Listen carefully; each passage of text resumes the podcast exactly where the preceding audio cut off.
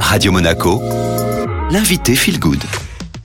Vous êtes de retour sur euh, Radio Monaco et comme tous les lundis, j'ai le plaisir de recevoir euh, Florent Favier, notre conseiller environnemental. Bonjour Florent. Bonjour Estelle, bonjour à tout le monde. Et aujourd'hui, Florent, vous nous faites une petite rétrospective de l'année. Et oui, parce qu'il est de bon ton en fin d'année de regarder un peu dans le rétroviseur et de se poser des questions sur ce qui nous est arrivé de bien ou de moins bien. Et là, en l'occurrence, c'est vrai qu'on a commencé l'année euh, avec, un, avec d'assez mauvaises nouvelles puisque l'Institut de Stockholm a, a identifié neuf limites planétaires à ne pas franchir et qu'on en avait déjà 5, 4 euh, de franchis, je crois, en 2021 et deux nouvelles ont été franchies en début d'année. Donc c'était pas forcément une très bonne nouvelle. On a vu euh, déjà en 2021 et ça ne s'est pas amélioré l'augmentation des prix des matières premières, des transports, etc.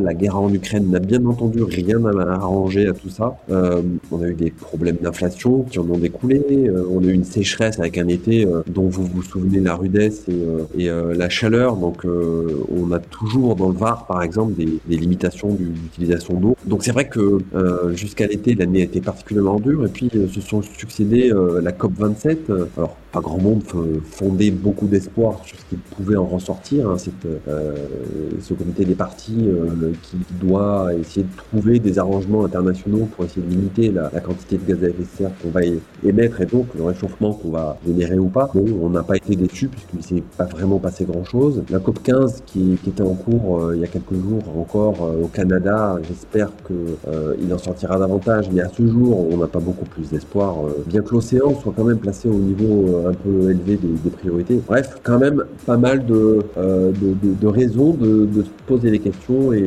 sans parler de désespoir, en tout cas d'inquiétude sur, sur ce qui se passe, sur ce qui s'est passé durant cette année 2022 en matière d'environnement. Une année donc négative sur l'environnement, mais il y a quand même eu des lueurs d'espoir? Eh bien oui, alors il y, a, par exemple euh, un phénomène euh, qui s'accentue qui, s'appelle la grande démission, euh, qui a eu lieu principalement, qu'on a observé en tout cas aux États-Unis, mais qui s'observe également en Europe et en France, c'est-à-dire tous ces gens qui quittent leur job, qui s'en vont notamment des entreprises parce qu'il y a un manque d'alignement entre leurs valeurs et celles de leurs entreprises. Et je ne sais pas s'il faut le placer dans, dans une perspective plutôt négative ou plutôt positif parce que moi j'y vois quand même une, source d'optimisme euh, en se disant que les, salariés euh, commencent à se poser des questions sur la finalité de leurs entreprises, de leur, de leur job. Et euh, ça veut dire qu'il y a des prises de conscience qui se font de plus en plus massives. Alors tout le monde ne pourra pas être demain consultant en environnement, conseiller ou chargé, chargé de RSE,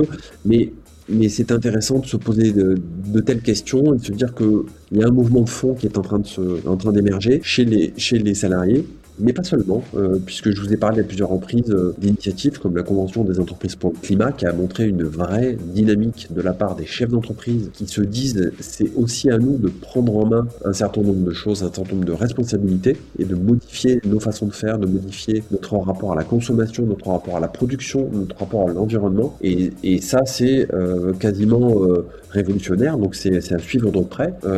et puis, plus localement, je dirais, dans les Alpes-Maritimes, le, lancement du passeport euh, transition 06 qui invite les chefs d'entreprise à se poser justement ce type de questions quand ils n'en sont qu'au début. Euh, c'est aussi un signe encourageant. Donc euh, certaines entreprises nous font croire un, un avenir un peu meilleur.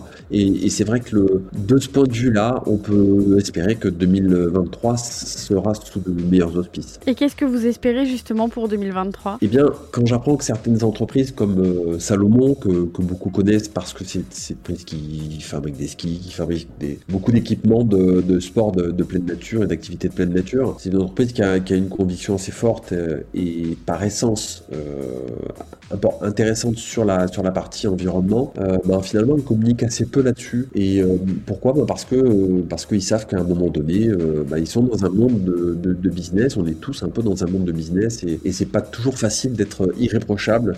Donc il y a des entreprises qui font bien mais qui ne le disent pas. Et ça, je trouve ça plutôt, plutôt intéressant.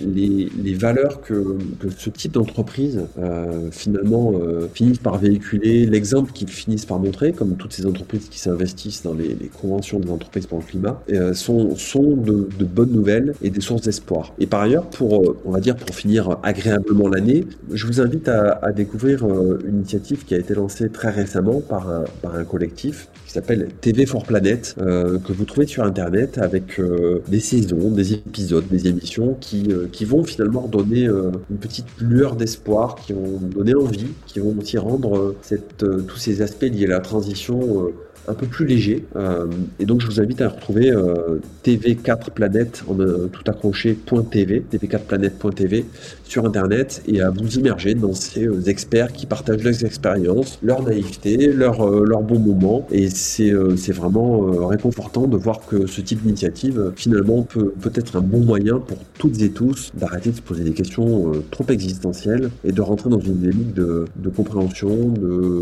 d'interaction, d'échange avec les autres et, euh, et d'actes positifs. Merci beaucoup Florent. Merci Estelle, bonne fin d'année à tous.